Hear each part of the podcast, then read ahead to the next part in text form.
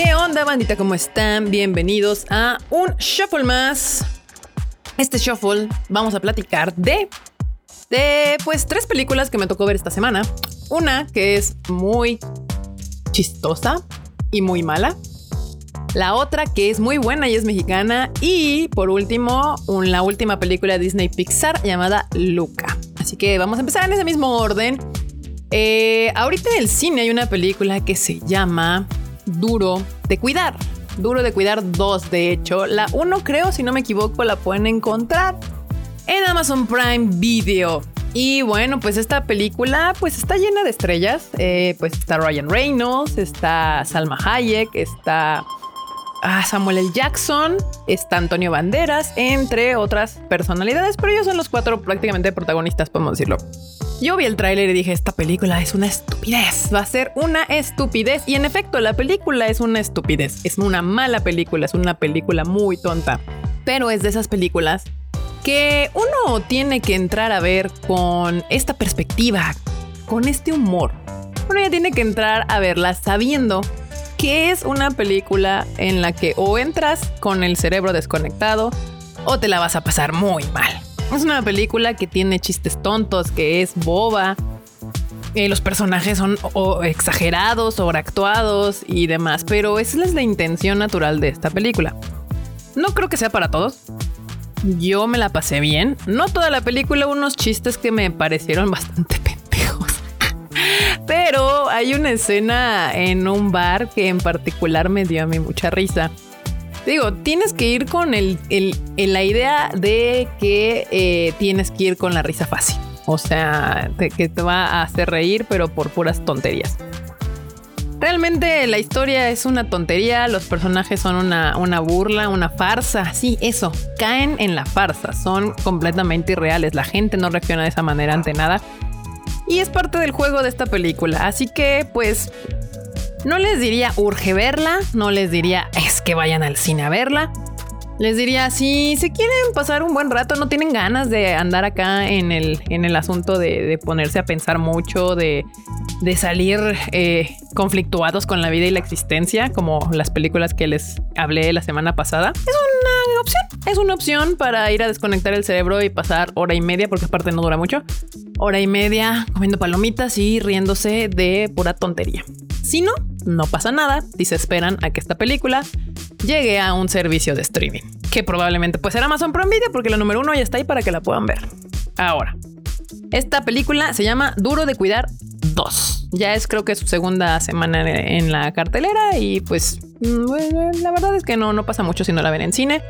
Y si tienen chance, pues vayan a verla. Ahora, vamos a entrar al tema principal de este podcast.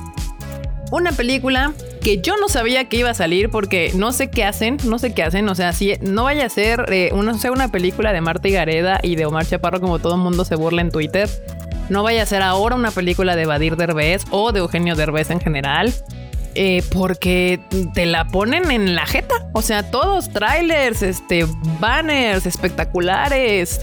En todos lados ves los banners de estas películas. En cambio, esta película que les voy a mencionar se llama Cosas Imposibles.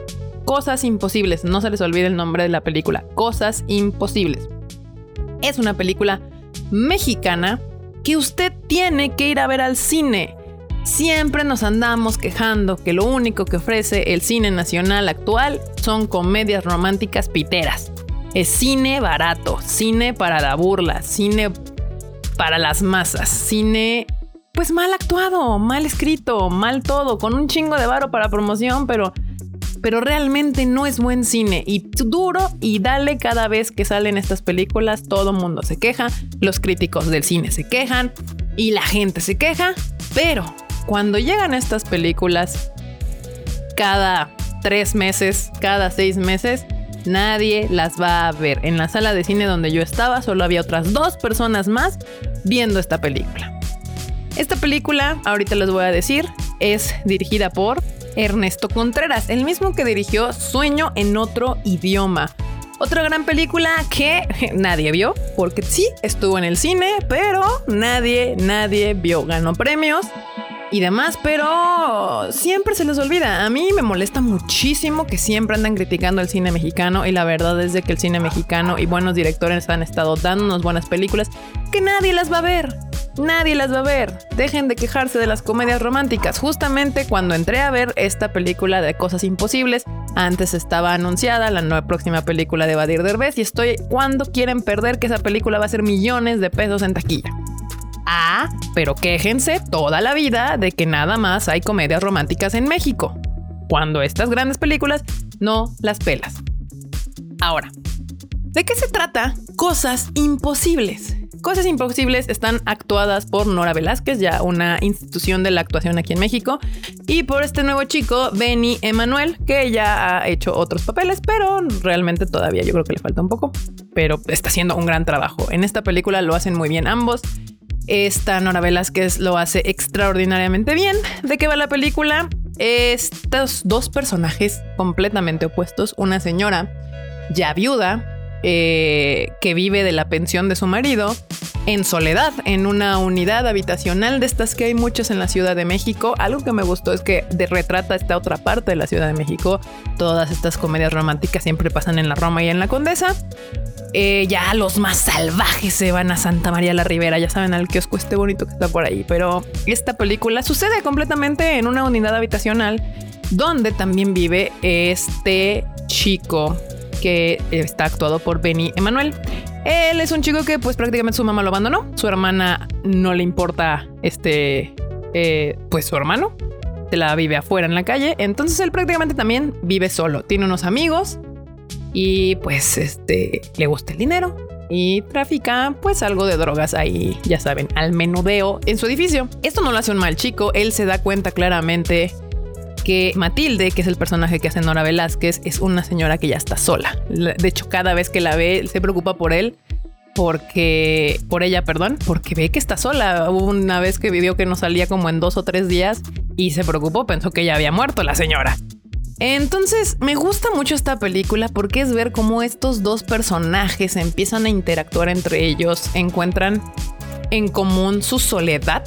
El personaje de Nora Velázquez Matilde, la señora, sufre de alucinaciones. Su esposo claramente fue maltratador de ella y ella lo sigue viendo en la actualidad. Eh, y está muy bonito cómo se va desarrollando esta relación entre ellos, cómo ambos se ayudan a crecer, se ayudan a cambiar, se ayudan a salir de esta soledad que siente cada uno de ellos. Además de que toca la película, les digo, muchísimos temas, eh, problemas mentales, el abuso de la mujer, mujeres que ahorita se están quedando solas, que se casaron muy jóvenes, nunca aprendieron a hacer nada y ahora se quedan sin sus maridos y viven de la pensión en el mejor de los casos y no tienen pensión, ¿qué hacen ya siendo mujeres de la tercera edad sin ninguna habilidad? Empiezan a sufrir y también por el otro lado estos niños abandonados que se meten en el mundo de las drogas, del menudeo. También por ahí muy sutilmente toca los temas de la homosexualidad, tanto de mujeres como de hombres, tanto de jóvenes como de gente mayor. Ay, es una película muy bonita, te deja con un gran feeling, está contada de una gran manera, es cero aburrida, tiene momentos cómicos, tiene momentos dramáticos y creo que vale mucho la pena que la vean. Justamente les estaba diciendo, este es tipo de películas que tienen que ver el fin de semana que se estrenan, porque las los grandes estrenos duran dos o tres semanas en, en cartelera en muchas salas y estas tienen pocas salas de cine, pocos lugares donde las van a las vas a poder ver. Entonces, si tienes la oportunidad, date la oportunidad de verlas. Invierte tu dinero en este tipo de cine mexicano si quieres que se haga más cine mexicano como este y se deje de estar haciendo este pues comedias románticas nada más. Digo, no está mal, al final de cuentas a todos nos gusta ir al cine a reírnos un rato, ¿no? Pero también el cine, como les había comentado en el shuffle pasado, es arte. El cine es uno de los de parte de las siete artes del mundo. Y no solamente está hecho para divertirnos y entretenernos, también se hace cine para hacernos pensar, para hacernos reflexionar, para contarnos otro tipo de historias, para que nos enseñen el mundo desde otras perspectivas. que por alguna u otra razón nosotros no las podemos vivir o ver o conocer. Entonces esta es una gran película que nos muestra a dos seres humanos de edades opuestas con situaciones muy diferentes que al final se unen en una gran amistad a pesar de la distancia encuentran como este cariño que los une y se ayudan a salir de esa soledad en la que estaban viviendo. Pero bueno, se los recomiendo mucho, vayan a verla, es una gran película. Eh, yo, les, yo les diría que, que, vayan antes del miércoles porque el jueves entra en cartelera nuevas películas, creo que entra Rápidos y Furiosos y pues me la van a quitar o le van a bajar muchísimo las alas, así que búsquenla y dense una oportunidad de ir a ver esta gran película mexicana. Ahora, vamos a terminar este bonito chufle con el último estreno de Disney Plus con Luca, esta película que a diferencia de Cruella, que salió al mismo tiempo en la plataforma de Amazon, de, Amazon, de Disney Plus, pero como extra, o sea, si la querías ver en Disney Plus tienes que pagar 300 pesos de más o ir al cine a verla.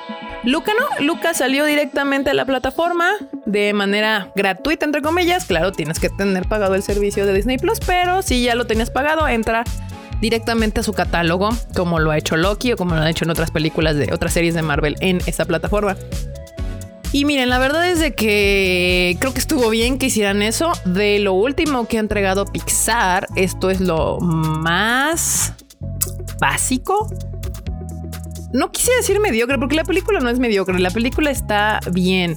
Mucha gente, por ejemplo, se estaba quejando mucho de Soul, que era una película muy compleja para los niños. Era muy difícil que los niños entendieran que Pixar ya se había olvidado de hacer eh, caricaturas infantiles y ya estaba haciendo caricaturas para adultos. Que yo no entiendo cuál es el dilema con eso, ¿no? Pero bueno, ya saben, no faltan las Karens en Estados Unidos que se empiezan a quejar de eso. Y bueno, yo siento que Luca vendría a ser esta respuesta a este tipo de películas infantiles que tanto estaban pidiendo porque la película sí es muy infantil. La mía en particular me costó un poco de trabajo al principio. Los últimos 20 minutos se me hacen lo mejor de la película, aunque sí, la animación es espectacular, pero es Pixar. O sea, ya hablar de que la animación es espectacular en Pixar ya es como ser redundantes, la verdad. Y bueno, pues, eh, ¿de qué trata Luca rápidamente? Es de dos niños sirenos, porque existe un mundo abajo en el mar de sirenitos y cuando estos sirenos salen a la Tierra se convierten en humanos eh, y entonces se pueden camuflajear. Obviamente, pues trata este tema donde los sirenitos no quieren que sus hijos salgan al, al, mundo exterior a conocer allá afuera porque los van a tratar mal. Obviamente los van a querer matar, los van a discriminar y demás. Es peligroso salir al mundo de los humanos porque no nos reconocen, no, no somos diferentes ellos y nosotros. Entonces la película trata de Luca saliendo al mundo de los humanos y de tratar de conocer el mundo de los humanos, de salir de la protección de su mamá, que no lo quiere dejar conocer, ir y demás, hacer lo que se le antoje, ¿no? Es, como les digo, una película muy infantil desde este sentido. Ahora, si uno le quiere dar unas lecturas más allá, pues eh, Luca y este Alberto, porque obviamente todo esto sucede en Italia, eh, son dos sirenitos que conocen a una chica allí en, en el pueblo cerca de donde viven ellos. Y pues quieren competir, es que les digo que está muy infantil. Quieren competir en una competencia que sucede cada verano para que les ganar dinero, eh, conseguir una Vespa y con esa Vespa irse a recorrer el mundo. Ese es el pretexto barato. La verdad es que la película de lo que se termina tratando es de que debes de ser tú que no te debes de esconder frente a los demás. Va a haber gente que te acepte, va a haber gente que te rechace, pero tú nunca debes de traicionar quién realmente eres. Y esa es la parte que tú terminas viendo en los últimos 20 minutos de la película. Les diría que la vean. La verdad es que no urge, no es así como de, ay, no, es que tienen que verla, está espectacular está bonita. Si tienen hijos, sí. Por ejemplo, si ustedes tienen hijos, este, primitos, ah, hermanitos, sí, véanla con ellos, se la van a pasar muy bien. Es una película muy, muy familiar. Está bien contada, está bien hecha, está bonita.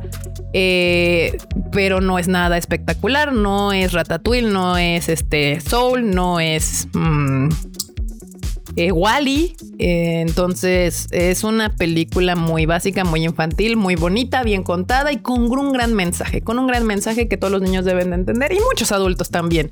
Esto de entender las diferencias que tenemos, que no tenemos por qué ser todos iguales, que en las diferencias de cada quien es donde radica lo divertido y entretenido de este mundo, conocer a más gente diferente a ti y yo creo que es lo mejor que nos puede pasar en la vida a todos y respetarnos a todos dentro de estas diferencias es lo mejor que podemos hacer y cada uno de nosotros aceptarnos diferentes y entender que eso que nos hace diferentes es lo que nos hace entretenidos. Diversos. Qué bonito, qué bonito. Mucha gente que es pues de comunidad LGBTI pues le, dio una lectura muy como por ese lado de, de, de no estar no tener pena de quién eres, no tener pena ni es tener que esconderte quién es tu verdadero yo. Y Creo que está muy acorde, muy acorde para la gente que no sabe. Este mes eh, de junio es el mes del el orgullo LGBTTTI plus Q. si no saben cuáles son todas las letras de LGBTTI Q eh, pues investiguen. Google, Google es, Google es una fuerte inagotable de información, banda. Y pues nada, yo creo que sí se puede leer por ahí. Y también se puede leer como cualquier otro tipo de diversidad que cualquiera de nosotros pueda tener en color, razas, eh, sexo, preferencia sexual, género y demás. Así que, pues ahí está, en Disney Plus. Si tienen chance, denle una vistadita. Si no, pues no pasa nada, no pasa absolutamente nada. Pero bueno, Bandita, muchísimas gracias. Yo mañana lunes tengo, voy a ir a verme. Nos dieron chance de ir a ver Rápidos y Furiosos antes en la función de prensa, así que no sé, depende cómo esté, pues igual les tuiteo en, en, mi Instagram y en el de Tadaima qué tal está Rápidos y Furiosos, si es todo lo que yo esperaba, ya saben. ¿Qué esperas tú de Rápido y Furioso, banda? Yo lo único que espero es ver, ver autos volar, mucha acción, Jordana Brewster, este y demás. No espero una gran película, este guion adaptado, iluminación, actuación. No, no nos engañemos, banda. Uno va a ver Rápidos y Furiosos más que nada por pura acción y yo espero más que el en la anterior. Así que ya saben, sigan las redes sociales del Tadaima. Ahí les voy a informar mañana qué tal estuvo eh, Rápidos y Furiosos para ver si, les digo, sí, vayan a verla o ya, ya, la neta, ya, ¿qué le parece? Todas las redes de Tadaima son Tadaima MX, tanto en Twitter, Instagram y pues ya saben, el sitio es tadaima.com.mx. No se les olvide que los lunes sale el Rage Quit. Martes sale los martes. Los miércoles sale el Animal Divan.